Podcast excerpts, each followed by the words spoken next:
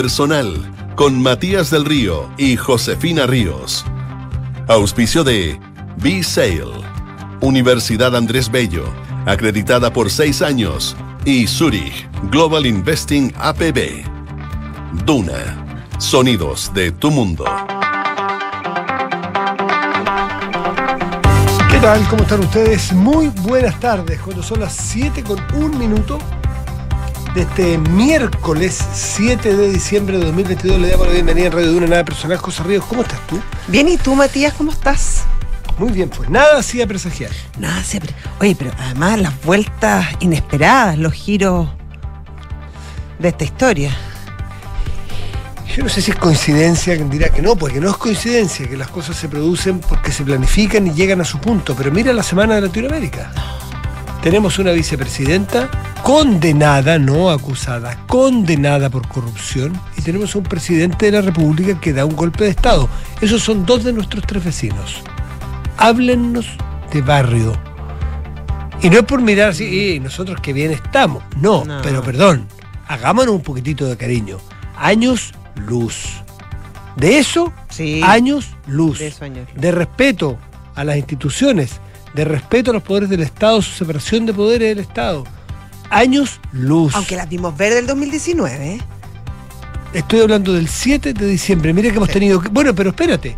El 2019 la vimos verde. Sí. Y estamos donde estamos porque Sí, teníamos una arquitectura institucional que permitió darle una salida. Claro, habían fusibles institucionales Es decir, que de tuvimos- alguna manera, claro. Nadie está libre de las crisis.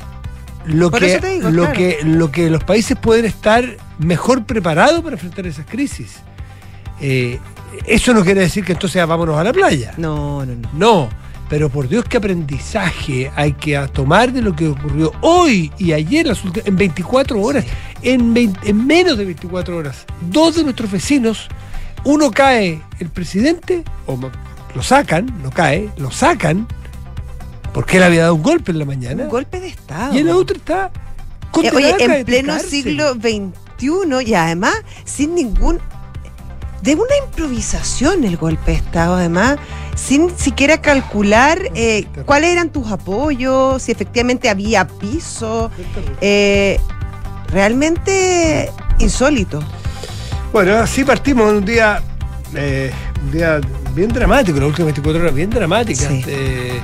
Y, y- y- nosotros con nuestros propios problemas, pero creo que, que No. sería frívolo decir que nosotros tenemos lo mismo, no somos nadie para decir no, no, No.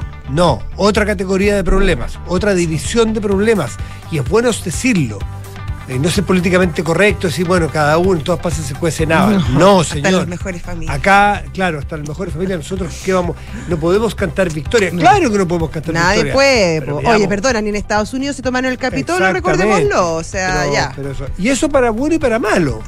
Para no jugar con fuego porque tenemos ahí nomás el ejemplo de a dónde puedes llegar y cuán cerca está el desastre si es que no haces la pega, pero también para hacernos un poquitito de cariño, parte de los 30 años es que construimos una institucionalidad que nos da vías de salida cuando la olla de presión sube, se calienta y se te queda el fuego prendido. Hay válvulas de escape institucionales prediseñadas que han funcionado. Sí. Bueno, lamentablemente nos referimos hoy día a la, a la, a la vacancia que el Congreso Unicameral del Perú eh, produjo, en lo cual eh, hay un- un- un- una destitución eh, legítima, eh, constitucional y legal de Pedro Castillo.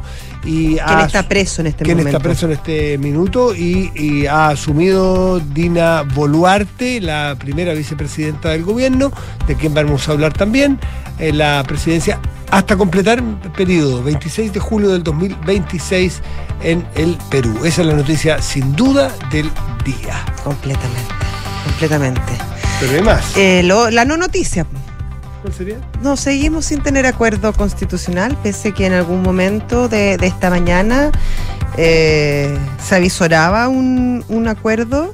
Incluso el presidente se abrió a la posibilidad de que fuera un órgano mixto, eh, habló de que era preferible llegar a un acuerdo imperfecto que no llegar a acuerdo, pero se fueron complicando, como ha sucedido una y otra vez las negociaciones, y hasta ahora no hay acuerdo y por hoy al menos no va a salir humo blanco. No va a haber porque fin de semana largo, Además. hay personas que se están yendo a distintos lugares y, y, Y no hay y, ánimo. claro, hay gente que se- no hay ánimo, No hay pero también ánimo. hay cierta tranquilidad. ¿eh? Eh, Bueno, de hecho hay una la fórmula, la primera fórmula que presentó Chile Vamos, una, una un órgano 100% electo, pero de 50 miembros, ha reflotado eh, en las últimas horas y de hecho incluso eh, en el oficialismo eh, han dado muestras que podrían allanarse a esa posibilidad. Tú sabes que Demócratas eh, planteó algo intermedio. Con 60, 50, 50. pero completamente elegido. Es decir, completamente elegido, como quiere, Lo mismo Le- que Chile Vamos. no porque era La 50, y- primera- 50 y mixto. O sea, perdón, 50 eh, El- el- claro, con expertos. Esto es 100% elegido, o sea, lo que quiere Ya. el oficialismo, y 50 acotado y chico, como quiere la oposición. Una propuesta que hizo Jimena Rincón esta mañana. Mm. Sí. Jimena Rincón desde el principio que está con la idea de que es mejor eh, 100% elegido. Sí, pero en un órgano más bien acotado. Mm. Ellos al principio habían hablado de 60, pero ahora para, para llegar a acuerdo Mm. estarían dispuestos a que fueran menos. Bueno, vamos a hablar también sobre, oye, y síndrome de abstinencia. Sí, ¿estás desesperado? A las 2 de la tarde, eh, Tiritay. Tiritay. reconozco que la noticia... Caminá de pa' un lado y pa' otro. Claro, la noticia nos permitió a los que a esa hora estábamos viendo partidos todos los días, creo que son 16 partidos o o 12 partidos o días consecutivos con partidos. Lo No leí en alguna parte. ¿Qué vamos a hacer hoy? Decía, ¿dónde lo leí? Eh, eh, claro, síndrome de abstinencia, pero, pero este el viernes y sábado ya tenemos Sí, pues, y buenos partidos además. Sí, Partidazo. Sí, buenos partidos. Bueno, es que de cuartos hacia adelante Sí. ya tiene que ser. Ahora, no siempre son tan buenos. No, este es súper bueno, en, espe- en especial muy bueno encuentro yo.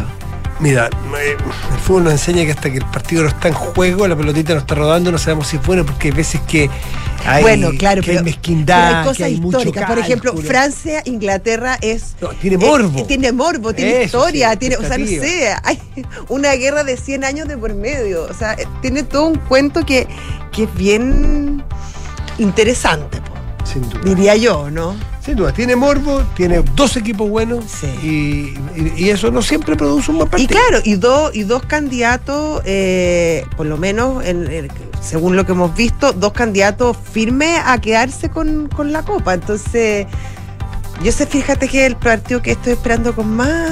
Yo Argentina. Bueno, porque tú tienes una cosa como romántica. No, con no, no, Argentina. quiero ver jugar a esta Argentina. Por Como- eso, po. pero es una cosa como romántica incluso, te diría Sí. yo con Argentina. Bueno, ¿qué otros temas tenemos para hoy?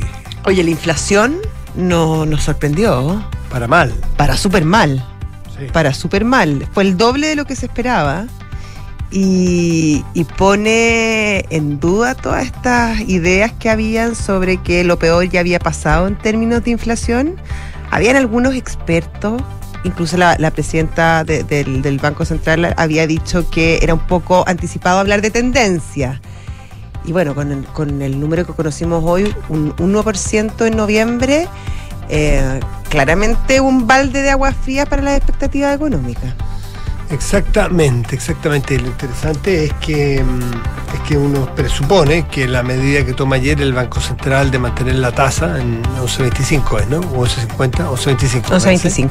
eh, es conociendo la, la cifra de inflación Mm. de hoy. Claro, uno, uno tiende a pensar Sí, que la no, conocía, sí, sí, sí. pues, claro. Eso pues. Bueno, son las 7 de la tarde con 9 minutos. Estás en duda. Nada personal.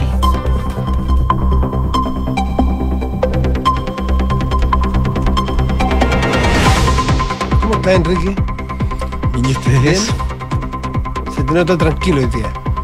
Eh, mucha adrenalina informativa ¿Sí? en el cuerpo. Así que. Ha sido un día pero frenético para Sí. Enrique Javier. Así que. Pero bien. Por lo que sabemos, ¿no? Por, por Sí. cubrir lo que está ocurriendo en la Claro, pero oye, Con- con extras inmor- informativos. Pero esos son los días Sí, que, pues que vale la pena de Esos que son los buenos esto. días, ¿o Con ¿no? un despliegue Sí. de nuestra compañera. Francesca Ravizza en Oye, terreno. que nació Lima. para ser corresponsal. Ahí está, se estaba perdiendo. Digamos las cosas como son. Los días que, que no pasan cosas de esta magnitud noticiosa, uno busca cómo levantar las patas. Claro. ¿Qué hacemos Sí, hoy día? ¿qué La hace- frase y qué vamos a clásica. hacer? Claro. ¿Qué hacemos hoy día? ¿Quién invitamos? ¿Qué tema te tinca? Mm. cuando pasa lo que pasa hoy día en Perú, no esa pregunta no, no corre. No. no. es que te tinca, No. los temas son. Claro. Estos son los temas, lamentablemente, claro, es, es- es muy delicado lo que ocurrió, pero son días donde la noticia no tiene duda. Yo solamente pienso en Dina, que se levantó, iba a ir al Congreso a ver una votación de vacancia que probablemente no iba a prosperar y termina siendo presidenta de Perú. Qué increíble, ¿eh? Eso sí que es un cambio de vida. Y de en unas horas. Imagínate lo que es eso. sí, pues. Bueno, vamos, a- vamos a hablar sobre ello, pues, sin duda. Vamos a dedicarle buen, buen tiempo a lo que ocurre porque nos interesa, nos atañe y, y nos preocupa. Enrique Javier, Vamos con los titulares. con los titulares. La presidenta del Banco Central, Rosana Costa, intervino hoy en la Comisión de Hacienda del Senado, donde presentó el informe de política monetaria. El documento difundido esta mañana por el ente rector trae como novedad una revisión al alza de las proyecciones de inflación tanto para este como para el próximo año. Así, la autoridad monetaria espera que la escalada de precios de este año termine en el 12,3%. Sobre esto, la presidenta Rosana Costa indicó que esto no ha sido un año fácil y que el elevado nivel que ha alcanzado la inflación está lejos de ser resuelta.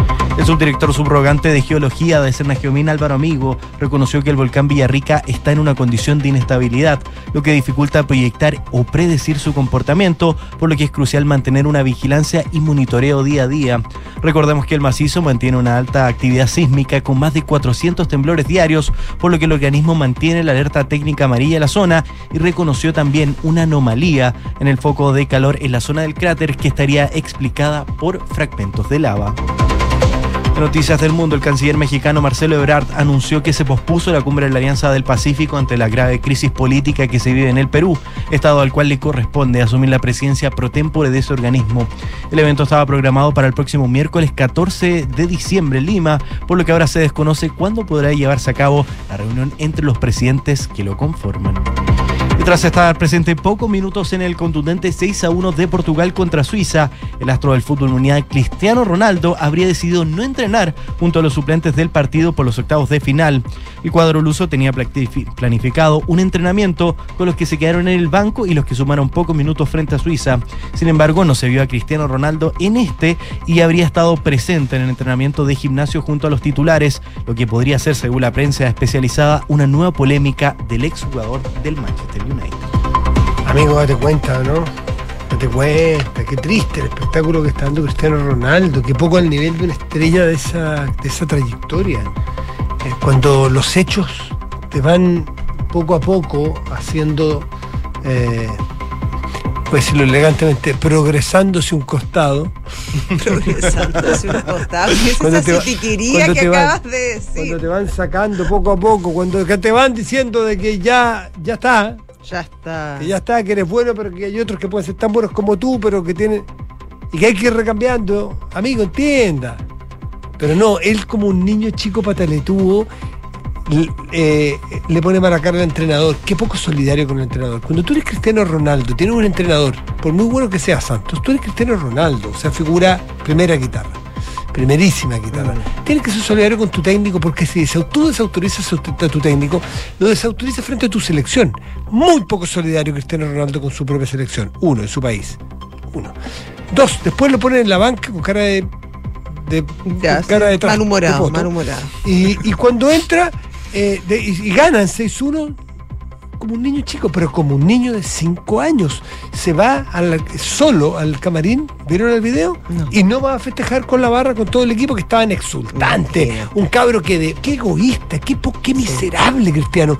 Cuando todo, los- todo el equipo celebrando el 6-1 y celebrando un cabro que había debutado con un Con tres goles. tre- con un, eh, tres goles, en vez de apañarlo y decirle qué increíble, mira, este día es histórico, no, para mí no. O sea, yo, yo, hay un problema psiquiátrico ahí de, de, de- de- ¿cómo Un se llama? hombre- De, de Ego. ego. de ego y de narcisismo, pero dramático, dramático. A mí el personaje me, siempre me ha cargado, en lo personal, no futbolísticamente, me No, a parece mí un no, personaje a de mí una, no, poca, a mí nunca me ha cargado en lo personal. de una pero- poca inteligencia emocional, de no darse cuenta que sí, está haciendo el Tony. Sí, eh, es muy triste porque, porque además es una forma muy, muy poco elegante, muy poco digna de despedirse. Muy poco. Y muy poco Porque estás, solidario y el porque grupo. estás dejando, porque, porque en vez de recordar al hombre récord que ha ganado todo y que tiene todos los récords récord habido y por haber, eh, yo creo que eh, finalmente este tipo de actitudes tiñen esa, esa, esa historia y al final también nos vamos a acordar de esto, lamentablemente. y el- y el- y el- y los hechos le dieron total la razón a Santos. Sí, O sea, sí, el cambio bueno. fue acertado porque Sí. tú dijeras, mira, metió las patas Santos, peleó, Santos lo trató mal, nada. Sencillamente por rendimiento usted se queda fuera hoy día. Como le va a tocar a otros, usted no es distinto, sigue siendo un ser humano. El problema de este personaje es que él no se siente ser humano. Si él se siente un poquito de más allá. Eh, eso es lo que yo veo, un tipo que no tiene ninguna consideración de, de sus limitaciones, del paso del no tiempo. Bueno, eso yo creo que es Lo acaban de ahora. echar del lo acaban de echar del Manchester por lo sí, mismo. Sí, también, pero eh, eso en este momento específico yo creo que efectivamente está pasando por un momento muy difícil. Pero, eh, pero es un tipo que, que ha sido súper importante para, para sus equipos, que los mismos compañeros dicen que es un tipo que les da fuerza en su momento, que se echaba el equipo al, Sí. al hombro, que daba vuelta a partido, o sea, un tipo que era el primero llegar a entrenar, el último en irse, eh, que, que, que que alentaba a sus compañeros. Yo creo que, claro, efectivamente ahora, con el paso del tiempo y este sentimiento de que ya no soy el mejor y que soy reemplazable debe ser muy duro y está claramente, no está, no está a la altura de lo que él ha sido. Pero yo no diría que eh, per se él siempre fue un narcisista. No, lo conozco mucho la historia para atrás, pero siempre me ha parecido un tipo tan talentoso futbolísticamente como tan débil eh, en cuanto a su a su inteligencia emocional. Siempre una cosa de superioridad, de distancia, de. Bueno, no sé, a mí, a mí claramente no me cae simpático no me ha caído nunca simpático, pero además ahora está siendo, está siendo el loco más dramático. Sí, ahora sí, en es de muy entrenar con los triste. que le corresponde, se va solo a entrenar donde no te han invitado. Para que te diga, señor, usted tiene que entrenar allá, no acá. No es que yo acá quiero, es que allá lo de usted, usted lo reserva allá. Por eso, amigos, díganle. Díganle. Una pena porque Cristiano va siendo Sí. un super crack. Un super, Super crack. Son las 7 con 17, estás en dura. Nada personal. Son los infiltrados en nada personal. Doña Isabel Caro, muy buenas tardes. Hola Matías del Río, ¿cómo estás? Muy bien, gracias. ¿Y tú? Qué bueno. ¿Cómo Hola, estás, Isa. José? Muy bien, ¿y tú? Hola, hola. Bien también. ¿Qué historia nos traes hoy? Eh, les vengo a hablar de eh, la serie de señales y movimientos inesperados que han marcado este día decisivo para el acuerdo constitucional. Eh, los partidos políticos siguen reunidos ahora en el ex Congreso. Eh, acá en La Moneda están muy atentos a todo lo que está pasando justamente en esas tratativas. El presidente de la República, eso sí, eh, se mantiene en estas horas en eh, Cerro Castillo. Se, se quedó allá después de actividades que tuvo en Viña del Mar durante la mañana, así que desde allá está monitoreando muy de cerca todas las conversaciones que han tenido giros inesperados justamente después de las palabras que él dio eh, durante esta mañana, donde se abre justamente a un órgano de composición mixta que es algo que había sido resistido tanto por él, pública y privadamente, como también por sus coaliciones de gobierno eh, en los últimos días. Eh, y las palabras, la verdad es que fueron eh, bien claras y fueron leídas de manera transversal como una apertura del mandatario en el entendido de que el acuerdo estaba encauzado hacia eh, la posibilidad de que en el fondo sea un órgano con eh, un porcentaje de integrantes designados y otro electo el que redacte una nueva constitución. Sin embargo, en las últimas horas hemos visto un giro por parte del oficialismo que va de alguna manera eh, al contrario, digamos, de esta interpretación eh, y tiene que ver con eh, revivir una propuesta que se había hecho meses atrás, incluso por parte de Chile Vamos. Eh, de hecho, hace poquitos minutos en la tercera eh, sacamos una nota con, con esa información y es que el oficialismo le plantea a la derecha que no tienen piso político para apoyar un eh, organismo mixto. Recordemos que todas estas reformas luego tienen que ser aprobadas por el Congreso, no estarían los votos de sus bancadas para ello y por lo tanto reviven esta propuesta que implica lo siguiente, 50 integrantes electos por la ciudadanía y sin ratificación del Congreso, una propuesta que había sido eh, liderada en su momento por RN, eh, respaldada también por la UDI, eh, y que ahora está en el centro de las negociaciones constituyentes nuevamente. Eh, es un número, por supuesto, mucho más acotado de lo que se está hablando. Estábamos hablando antes de unas proporciones de 70, 36, 70, 72, 35. entonces ahora se rebaja ese número, que es algo que le gustaba a Chile Vamos desde un inicio.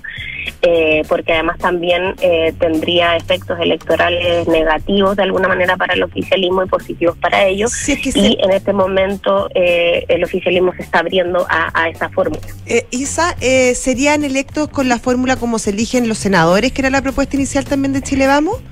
Hasta ahora eso sería, digamos, como el mecanismo que se está explorando.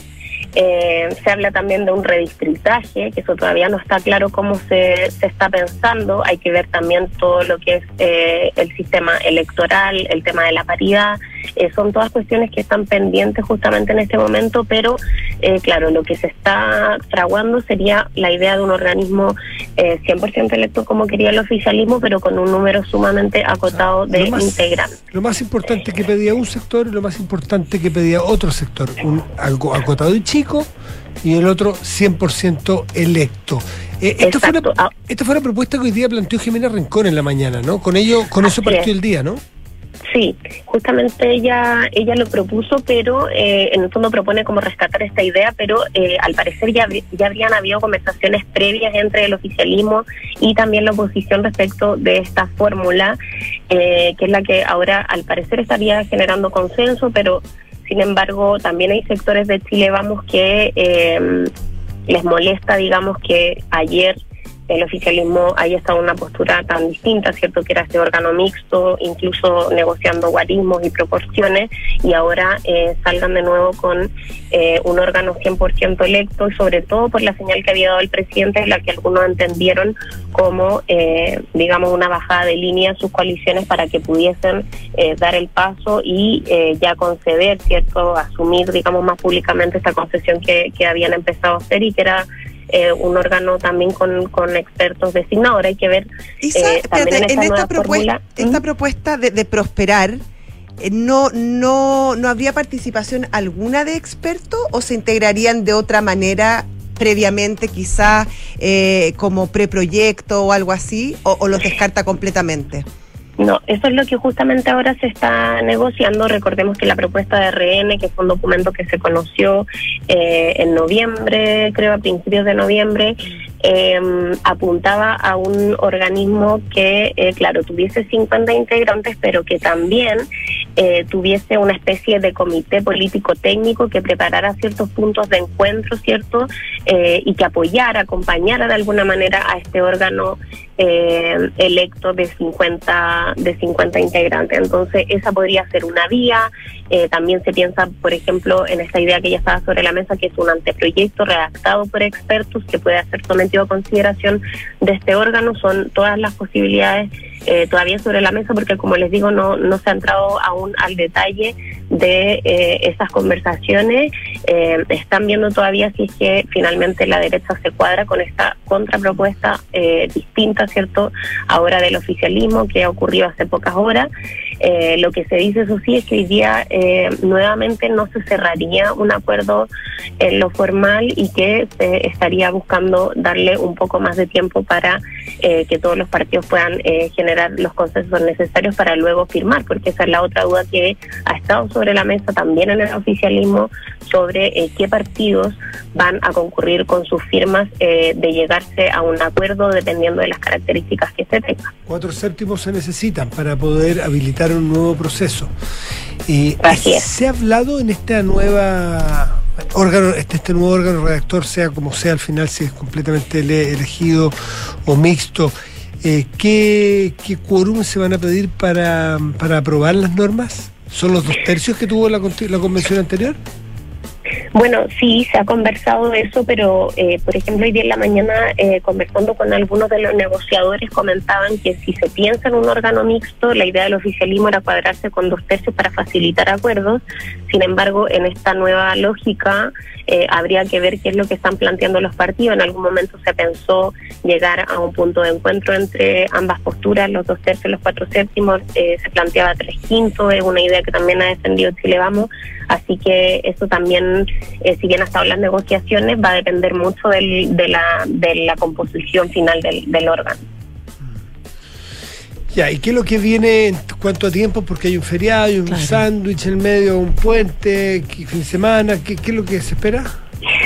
Mira, hasta ahora nos decían que hoy día no, no se esperaba que, hubiese humo blanco, pero eh, eso está cambiando eh, de manera muy rápida, entonces podría ser que nos pudiéramos sorprender hoy día con algo, pero si no ocurre, eh, hay que ver si los partidos se dan el día de mañana para, para digamos, eh, de alguna manera socializar esto con sus colectividades primero y luego retomar el día viernes o si no juntarse mañana. Lo que es claro es que todos están con un sentido de urgencia en esto y hoy día eh, ese mensaje sí caló hondo que fue por parte del presidente de la República y que es que esta semana debe, debiese sellarse ya un acuerdo y no seguir eh, dilatando estas negociaciones.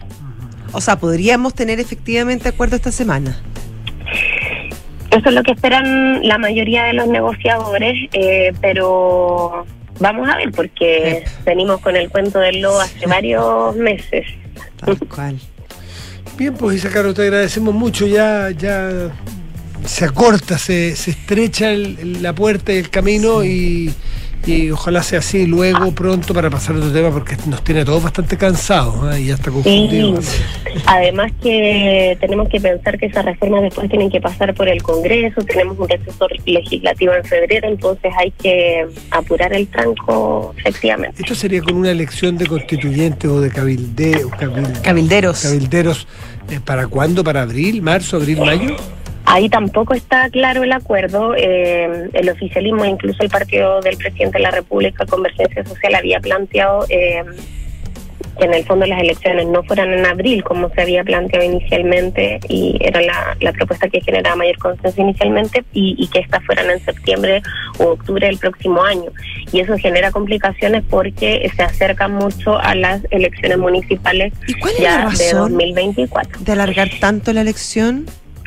Ahí, bueno, lo que se lo que se dice eh, bajo cuerdas un poco, José, es que tiene que ver con un tema de cálculo electoral, porque si pensamos hoy día en cómo se encuentra el país y pensando en la situación económica, en la evaluación del gobierno, una elección muy pronta para el oficialismo no sería lo más eh, lo más adecuado, cierto, lo, lo más eh, lo que le pueda dar garantías de tener mayorías importantes en este órgano para tener una constitución más afín a su a sus miradas, ¿cierto?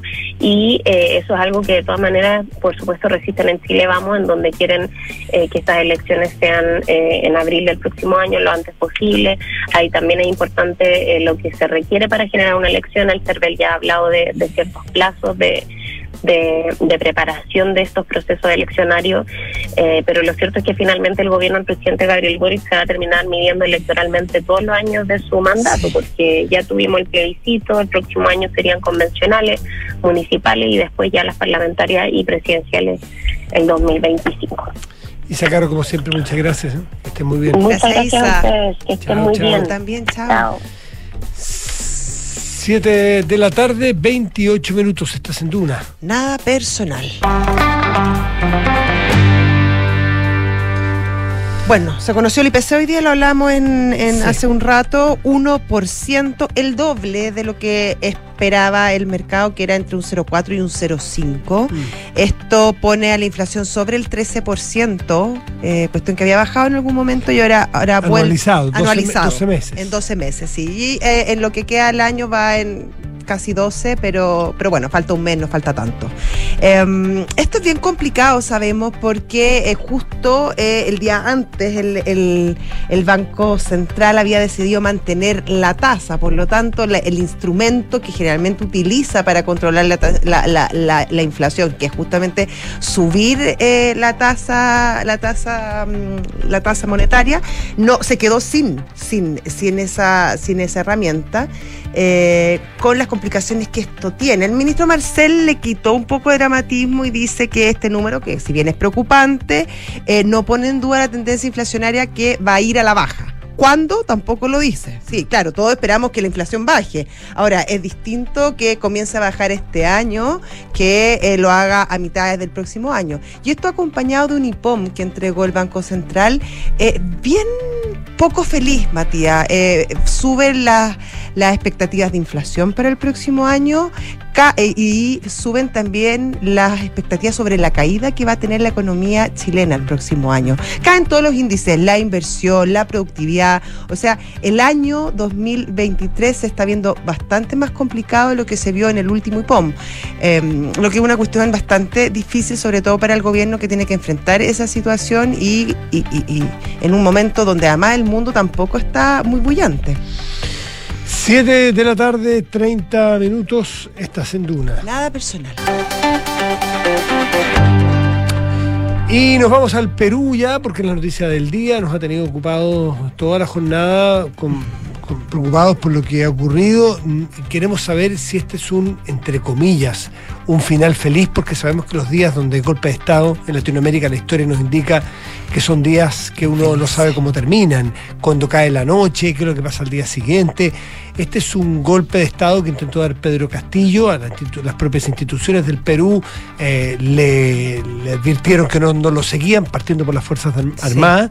Y bueno, y Pedro Castillo entonces tuvo rápidamente que, eh, de hecho salió del Palacio Sí, de con su familia, su cuñada incluida, en bolsa echaron las tres- cosas. A eso a las 3, 3 y media Sí. de la tarde, 4 de la tarde, yo iba escuchando RPP en directo, gracias a la tecnología uno puede escuchar en directo radio, y de repente gente que lo para en la calle, aparentemente iba a la delegación mexicana a conseguir un, ahí un asilo, y hoy día en este momento está preso y ya tiene nueva presidenta que es la vicepresidenta, es decir, corrió institucionalmente eh, el, el- el- el- el- el mandato como debía ser. Vamos a conversar justamente con Sí. quién fue vicepre- segunda vicepresidenta del gobierno de Pedro Pablo Kuczynski, eh, Mercedes Arauz, que está con nosotros al teléfono. Mercedes, ¿cómo estás? Buenas tardes, gracias por recibir a Duna. ¿Qué tal, Mercedes? ¿Qué tal, Matías y Josefina? Un gusto de conversar con ustedes. Igualmente. Qué difícil por dónde partir, pero pues, yo quiero partir por, por lo más obvio. Eh, ¿Quién es esta nueva presidenta? ¿Qué, ¿Con quién debiéramos, eh, qui- qui- quién es Dina Boluarte? ¿A qué, a qué obedece? ¿De, qué, ¿De dónde viene? ¿Cuál es su origen político? ¿Cuáles son sus creencias y su actu- actividad política hasta aquí? Es una persona con poca actividad política, ha sido una funcionaria pública de, digamos, segundo, tercer nivel en la autoridad de, de registros públicos, digamos, del registro de la identidad también en algún momento, eh, antes de ser eh, candidata. Ella entró junto con Cerrón, que era este líder del partido de Perú Libre, que tiene actos de corrupción involucrados, y ella hasta hace poco fue la ministra de Desarrollo Social, del MIDIS. Eh, esto hace pocos días, donde ella renuncia luego de que entra la señora Betsy Chávez como primera ministra, y hay esta acta en la que ellos decían que había eh, un- que el voto de confianza ya se había negado por una primera vez, no el gobierno de Castillo. Era una mujer que había prometido que si a- al señor eh, eh, como el señor eh, Castillo. presidente, Castillo. expresidente ahora, Castillo, lo vacaban, ella también renunciaría, no lo hizo, eh, y se entiende y ha defendido todos los principios de la mu- ultraizquierda, que ha sido su, su, su bandera, hasta hace poco, lo- hace dos, tres días, eh, se la libró de una acusación constitucional porque aparentemente había cometido algunos actos impropios, eh, ligados e inconstitucionales, favoreciendo a familiares suyos y, y también teniendo una actividad privada respecto a un club, el Club Apurima, que no debe haber tenido. Digamos que se la salvó en el Congreso, aparentemente de alguna manera negociada, nadie está muy claro cómo fue. Entonces, ¿qué cosa trae la señora? Es una tremenda eh, pregunta, ¿no? Un signo de interrogación, porque creo que ojalá nos lleve a una buena situación donde pueda haber una transición, pero su juramento ha sido un juramento para quedarse hasta el final del periodo, entonces habrá que ver, ¿no? Mercedes, en ese sentido y teniendo en cuenta la historia reciente de Perú, donde, bueno, la- las vacancias han sido sucesivas, eh, ¿qué posibilidades o qué se está hablando en Perú respecto a la, continuidad eh, de Dina Boluarte y, qué, y qué posibilidades reales hay de que termine al menos este periodo? Mire, la sociedad en su conjunto está pidiendo un cambio, un cambio, y yo creo que para que ella tenga legitimidad, lo mejor, lo ideal sería que ella y, el propio agente del Congreso tenga una vocación de, de hacer reformas políticas importantes, inclusive la sociedad civil, el sector privado está preparando propuestas de mejora y reforma política para darnos estabilidad, es decir, tener un año no más de función pero que ella convoque elecciones sería ideal y que lidere esa transición. Ella le daría un nivel de, liderazgo para el país y una tregua también para tener una paz social y permitir que haya un proceso electoral de aquí a un año, año y medio, no digo que de inmediato, pero que sí se hagan ciertas reformas que nos den la certeza de que no vamos a repetir este estos periodos de extrema polarización y de vacancias porque esta vacancia no ha sido una vacancia como las anteriores, donde todavía había duda de que si se hacían o no se hacían. Acá hay un caso clarísimo de eh, niveles de corrupción a nivel de todo el, Estado con confesiones que hoy y ayer hemos estado viendo de todos los socios eh, eh, o partícipes de este de este de este de esta organización criminal que está en el gobierno, ¿no? Entonces creo que si ella quisiera tener, pasar a la historia, creo que debería procurar lograr tener ese, ser la que lidere un proceso de transición con tranquilidad, con paz social, como la tregua que ha solicitado hoy día en, en Palacio Legislativo, eh, con un gabinete más de ancha base, con capacidad de recuperar el Estado, porque el problema es que han hecho un daño tremendo al aparato estatal eh, con técnicos más preparados, de todos los colores políticos, o sea, que nos ayude un poco a bajar la tensión política, pero que nos lleve a una transición saludable y que le dé otra vez un rumbo al proceso político electoral del Perú, ¿no? Hacia futuro y tranquilidad de no estar pues viendo caídas de presidentes continuas. Ahora, vimos que en su primer discurso que el llamado es a la concordia, al, gobierno de unidad, al tener un gabinete con ministros de todos los sectores.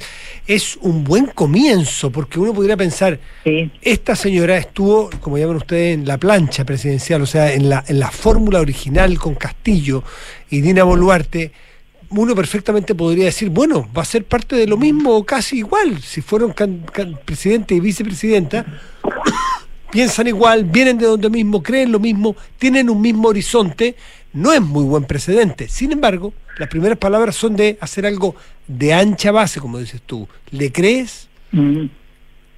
Dios mediante sea así porque es lo más conveniente para el país y, y ojalá, pero hay que ver quiénes son los miembros del gabinete. O sea, tenemos que conocer se sean nombres, no hay certeza, ¿no? De personas que podrían ser capaces de convocar. Un primer ministro que sea capaz de convocar es clave de conversar con el Congreso. Ahora, tenemos un Congreso que sigue muy fragmentado, a posiciones muy de izquierda radicales, a posiciones de derecha muy radicales también, y el centro no existe, ¿no? O sea, lo que hay son grupos de interés muy particulares, y eso es lo peligroso, que volvamos a seguir con este juego de eh, grupúsculos eh, sin miradas políticas, eh, ideológicas fuertes, sino más bien grupitos que quieren un ministerio para aprovecharse de la posición del ministerio, ¿no? Eh, ojalá que eso no sea.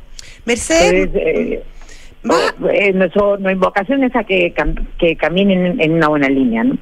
Mercedes, más allá de, del, bueno, del, del, desastre de hoy día y de este intento de golpe de Estado que finalmente fracasa, de alguna manera las instituciones peruanas eh, sí dieron el ancho. El Tribunal Constitucional actuó rápidamente, también lo hizo el Congreso a su manera, la propia Fiscalía. Hay una buena evaluación sobre la institucionalidad que, rodea eh, las Fuerzas Armadas. Las Fuerzas Armadas también. Mm. Eh, todos se pusieron eh, del lado de la Constitución y las leyes. Y eso de alguna manera también es un, es un buen aspecto, hay que destacarlo.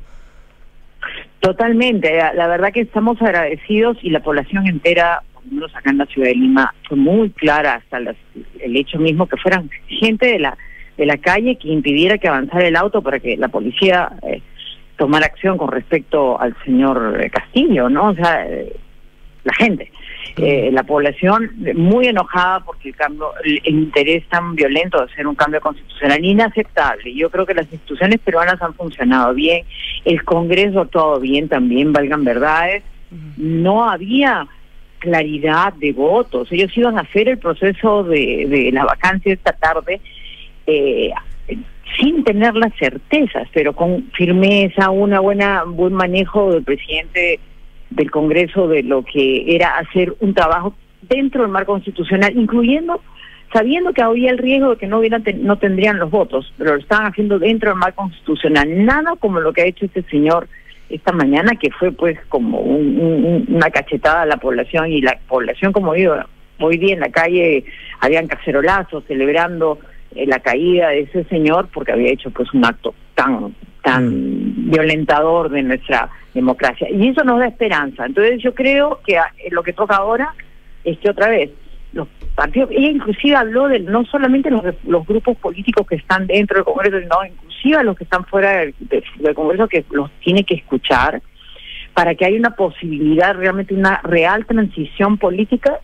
que nos permita llegar Dios mediante ojalá antes del 2026, pero si es hasta el 2026, con la certeza que vamos a tener elecciones eh, que nos permitan tener y sostener nuestra democracia de, una buena manera. Ahora eh, estamos conversando con Mercedes Arauz, ex eh, segunda vicepresidenta del gobierno de Perú, académica, profesora universitaria, y, no, deja de ser llamativo que al final eh, este no es el primer presidente de Perú que cae por distintas circunstancias, no se nos viene a la cabeza que decir, Kuczynski, tú, tú estuviste en su gobierno, eh, Vizcarra, eh, bueno, y para atrás qué decir, ¿no es cierto? Toledo, Humala, cómo terminaron Alan García. Entonces, esto no es un problema de hoy. Esto no es un problema de hoy ni de ayer, es un problema largo. Y tú recién dijiste que alguien tiene que ponerse serio y hacer las, las reestructuraciones y las reformas estructural y tan profunda para que esto cambie el rumbo, porque hoy es Castillo, mañana será Boluarte y mañana quién sabe quién.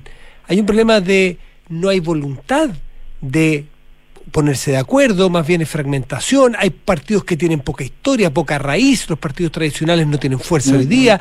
¿Por dónde tendrían que ir las reformas? Porque es muy lamentable que en menos de 24 horas, conversábamos con Josefina, estamos en un vecindario donde ayer se condenó por, por, corrupción a una vicepresidenta en, en, ejercicio. Hoy cae un presidente porque intenta dar un golpe de Estado en menos de 24 horas. Esto es una política que no da, no da el ancho la de Latinoamérica. Entonces, tú como académica, ¿por dónde ves las reformas? No, definitivamente, y vuelvo a insistir, hay gente de la, grupos de la sociedad civil, tanto del mundo empresarial, ayer por ejemplo estuve con un diálogo con políticos y la Cámara de Comercio de Lima, con una serie de propuestas que están orientadas a mejorar la forma de, hacer política, los procesos electorales a los que nos sometemos, ¿no? Hemos estado hablando de propuestas que tienen que ver con reestructuraciones en, que, ligadas a, por ejemplo, este tema de los balances de poder, para que haya más claridad eh, de cómo son estos procesos, igual como es la, la, el tema de la sucesión constitucional que se ha dado hoy día, eh, temas que estén ligados a, mejora de la, de la gestión del Congreso, por ejemplo, volver a tener la bicameralidad, tener la reelección parlamentaria de alcaldes, de gobernadores inmediata, que se perdió por un populismo extremo, eh, asegurar que la conformación de los grupos parlamentarios no se fragmente tanto y, y tener opciones, como digo, que van desde entender un poco que el Perú es como que se ha sido tomado por la informalidad no solamente en lo económico, que era parte de nuestro gran problema, el 70% mm. de la economía peruana es informal, pero eh, ya no es solo lo económico, lo político se volvió informal como lo vemos en las regiones. Entonces tenemos que corregir todo el proceso de descentralización, cómo, cómo hacemos realmente la, posible que tengamos una representatividad que funcione, ¿no? Porque el problema hay una crisis de representación muy fuerte. No todos los presidentes que han sido acusados o investigados han sido son culpables. Entonces también hay un tema ahí que hay que resolver, por ejemplo, que en el sistema de justicia sea más eh, eficaz, más este y que lo haga a tiempo y que no use el instrumento fiscal como un instrumento político. O sea, yo no digo que todos los casos sean iguales, ¿no? Pero en general creo que hay que hacer un trabajo había propuestas bien interesantes, por ejemplo, en Pero el tema Mercedes, lo que todo, todo esto que tú comentas esto, todo esto que tú comentas, eh, suena más a una nueva constitución que a una reforma a la constitución. Tú estás hablando básicamente de cambiar el sistema completamente. Hay que cambiar temas del, del sistema político, básicamente. La constitución del... A ver, haciendo una comparación, la constitución del 79 era una pésima constitución con respecto a los temas económicos y se hizo en el 80 93 una reforma donde la parte económica ha funcionado muy bien. Pero lamentablemente, lamentablemente la reforma política se acomodó mucho a las circunstancias de la situación que teníamos en el propio Fujimori. Entonces hay que hacer una reforma política de fondo, no hay duda. Hay varios temas que requieren pasar por temas constitucionales, otras no, otras también tienen que ser básicamente en temas procedimentales y también valdría la pena mejorar. Pero esas propuestas, que no son demasiadas, se pueden hacer a través del Congreso, esa es la ventaja.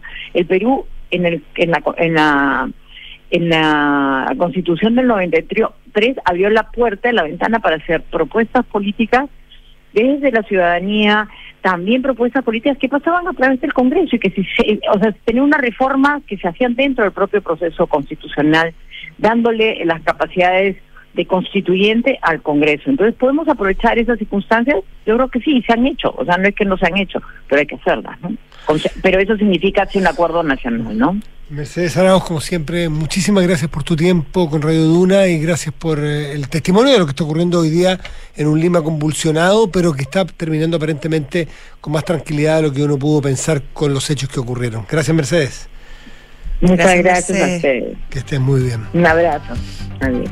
Oye, lo que decíamos al principio, no sé si fue fuera del micrófono, el Perú se las arregla para Sí. mantener estas cuerdas separadas, que es un término que acuñó el propio Alan García cuando se trataba de relaciones con, Con Chile, exactamente. Que está- estaríamos en la Haya muy discutiendo con mucha Es- profundidad y muchas diferencias con los temas marítimos, limítrofes y todo, pero Las tomábamos, comerciales, tomábamos pisco sour, sí. literal, no nosotros dos, pero todos los diplomáticos de nuestros países y los peruanos Sí. tomaban pisco sour en las embajadas como si nada ocurriera. Y a y, la- eso- y las empresas chilenas llegaban a invertir a Perú y viceversa. peruana Chile, y que recién. Bueno, y, y eso a Alan García le llamaba, quizás con viejo zorro político o algo de cinismo de política, en el sentido estricto y, y pragmático de la palabra, le llamaban las cuerdas por cuerdas separadas, las dos cuerdas. O sea, podemos discutir y podemos caminar también.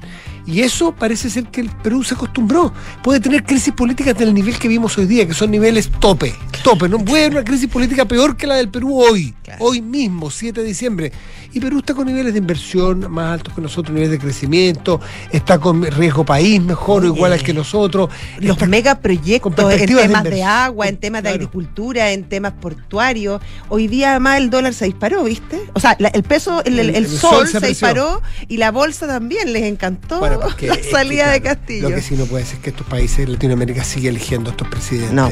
O sea, no puede ser No. que porque venga del interior y sea un humilde profesor, eh, con eso baste. No. Tiene que ser personas que están capacitadas para el cargo, basta de, de corrección política, que le toca al- a la gente de la calle. No, lo que toca es que las sociedades promuevan que la gente común y corriente de la calle tenga las oportunidades para educarse, llegar a ser la persona preparada para dirigir a los países. No puede dirigir un país cualquier persona. El señor Pedro Castillo, no lo digo yo. que- Lo dice que- él. Lo dice él. A los dos meses, ¿te No acuerdas que hubo una entrevista y dijo, me queda grande el punto? no tengo esas idea palabras, cómo se pero- gobierna, no sé cómo Sí. se gobierna. Entonces, aquí la culpa también de los ciudadanos que votamos por cualquier cosa. Pausa. Volvemos, no tengo señal, no tengo menciones, se me cayó el computador. no el mío porque se me quedó en la casa. Yo las tengo. El que me prestó uno que no me prestó la clave para. Ah, te fregó, te, te quiso perjudicar. Yo las tengo. Oye, Universidad Andrés Bello acreditada en Chile a nivel de excelencia por seis años y en Estados Unidos por el máximo periodo, invita a su simulador de becas. Becas hasta un 100% en arancel y matrícula en www.unaf.cl.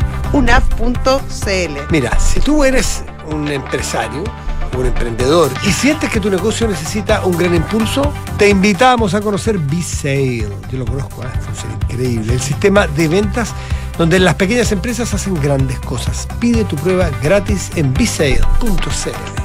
Zurich tiene una noticia reciente del mundo de las finanzas y los seguros. Chilena consolidadora se llama Zurich. Y si te acompañaban en tus ahorros, ahora también lo hacen protegiéndote. Hacemos una pausa y ya volvemos. Estás en Duna. Nada personal. ¿Quieres impulsar el corazón de tu negocio? Sabemos que cada día las cosas son más difíciles con la crisis. Hoy más que nunca, debes conocer a tus clientes y potenciar tus ventas. ¿Quieres convertir tu tiendecita en tiendesota? Con B-Sale podrás administrar el inventario en tiempo real y vender en muchos canales. Así no pierdes ninguna venta. Son más de 10.000 empresas que han confiado en B-Sale para adaptarse a los nuevos tiempos. B-Sale, creado para pequeñas empresas que hacen grandes cosas. En la carrera de diseño de vestuario y textil de la Universidad Andrés Bello nos preocupamos de algo más que la moda. Lo vemos como un sistema integral en el que se encuentran el textil, la joyería, el calzado, los biomateriales y la tecnología aplicados a vestibles. Y donde entendemos la innovación no solo en las prendas y accesorios, sino también en sus procesos de producción. Donde el futuro se construye desde el presente. Conoce más en campuscreativo.cl. Zurich, buenas tardes. Habla Paula. ¿En qué puedo ayudarte? Hola, habla Ignacio. ¿Por qué mi compañía de seguros cambió de nombre? Lo que pasa, Ignacio, es que Chilena Consolidada ahora se llama Zurich. Ah. Reunimos lo mejor del mundo de los seguros y el ahorro para ti y tu familia. Entonces ahora soy Zurich, pero tengo que hacer algo como cliente. No, no es necesario que hagas nada. Tu relación con la compañía sigue vigente exactamente en los mismos términos que antes. Ah, mira qué bueno. Muchas gracias por tu ayuda. Cualquier duda, contáctanos en zurich.cl y recuerda que Zurich es tu mejor compañía para el futuro. La historia de John Lennon ha sido analizada y estudiada con rigor histórico. Sus inicios con los Beatles, su posterior carrera solista, su activismo y su personalidad nos generan tantas incógnitas como su inesperada muerte que ocurrió el 8 de diciembre de 1980. El gran magnicidio de la cultura pop sigue ofreciendo nuevos detalles y teorías que tratan de desentrañar el asesinato que conmocionó a buena parte del mundo. Esta es la historia que volveremos a revisar en sintonía crónica epitafios esta noche. John Lennon, muerto en la víspera, en Duna, sonidos de tu mundo. Qué rico que podamos viajar todos al sur este año. Haber calzado las vacaciones fue una tremenda idea. Sí, con la Javi estamos listos, listos. Oye, ¿y cómo lo van a hacer con el Roque al final? Se queda donde mi mamá. Con Marcelo contratamos Verisur hace un par de días, así que podemos partir tranquilos. Ah, qué buena. Y la casa queda en buenas manos. Sabemos que quieres estar tranquilo cuando sales de casa. Conoce la alarma Cero Visión de Verisur, capaz de actuar antes que lleguen las fuerzas de seguridad. Calcula online en verisur.cl o llama al 600-385-0003. Activa Verisur. Activa tu tranquilidad. Digitaliza tu área de recursos humanos con Talana, la más completa y robusta plataforma para la gestión de personas. Ahorra tiempo y costos, gestiona los turnos de tu equipo, firma digitalmente, calcula remuneraciones, establece y cumple objetivos y encuentra el talento ideal para tu empresa. Todo desde un solo lugar. Únete a las miles de empresas que ya han digitalizado su área de recursos humanos con Talana. Conoce más en talana.com. 7 de la tarde, 53 minutos. Estás en Duna. Nada personal. Y nos quedan pocos minutos, pero de la pauta podemos salvar. Fíjate que. ¿Fiscal Nacional dices tú? Bueno, Fiscal Nacional, yo hace rato que vengo insistiendo en la pauta interna aquí me han pescado poco. A claro, ver. porque Chile no participa de Mercosur, pero creo que es muy decidor lo que ocurre Ah, en-. Uruguay. Con Uruguay. Pero, Fiscal No, Nacional, no, ¿por qué? pero cortito. Pero- dijo la, la ministra Analia Uriarte que es imposible. Llegar conseguir la unanimidad y que está muy difícil, incluso conseguir eh, los votos, al parecer. Eso nomás. Está difícil, se repite la historia. Mm. Sí, sí, pero de alguna manera hay que llegar, porque hay que conseguir. eh, Nada personal. Hay, hay que conseguir. No, Nada personal. Oye, sí, bueno, a lo mejor el viernes aquí con Nicolás lo podemos hablar, pero hay que darle tiempo y hay que tomarse con seriedad, aunque Chile no participe, no sea parte, y más bien quizás siempre hemos mirado con una desconfianza feroz Mercosur. Bueno, Eh, razones nos han dado. Razones nos han dado y, Sí. y uno, la verdad, que a la luz de lo que ocurre en Chile, mira tú lo que ocurrió con, con el afer Ahumada, señor Ahumada que quiso, ¿no cierto?, frenar el ingreso de Chile al TPP-11. O sea, eh, Eh, se demoró años en firmar claro. el- la, la renegociación del, del- del tratado con Europa. Bueno, pero ya esto está terminando, esto va a llegar a fin, porque hay un cierto consenso de que Chile es en parte lo que es por los progresos sociales y económicos, por la apertura al mundo, por la apertura a- al comercio internacional, por el, por el comprar y vender. Y por- además un país que fue pionero en esto, o sea, fue de los primeros países Chile. en el mundo que abrió su frontera y que fue justamente eh, a, a firmar estos, estos tratados de libre comercio. Y costaba entender. Corea, ¿te acuerdas? Fue el primero. Claro. Y costaba entender por qué en esos momentos, cuando Chile hacía todos los esfuerzos para andar, que acuerdas que bromean tanto con, Con el Eduardo presidente Frei, Frei, que viajaba y viajaba. Que yo sigo insistiendo, tanto lo ningunean, tanto lo a huevo, pero Eduardo Frei Un hizo- gran hizo- presidente. fue un presidente que yo supongo que va a tener mucho mejor lejos cuando la historia lo trate con objetividad. Te caiga bien o te caiga mal, te parezca entretenido te parezca fome. Pero la apertura, no solo él, pero él le puso un énfasis a la apertura y Chile está en buena parte cosechando eso. Pero bueno, no hablemos de Chile.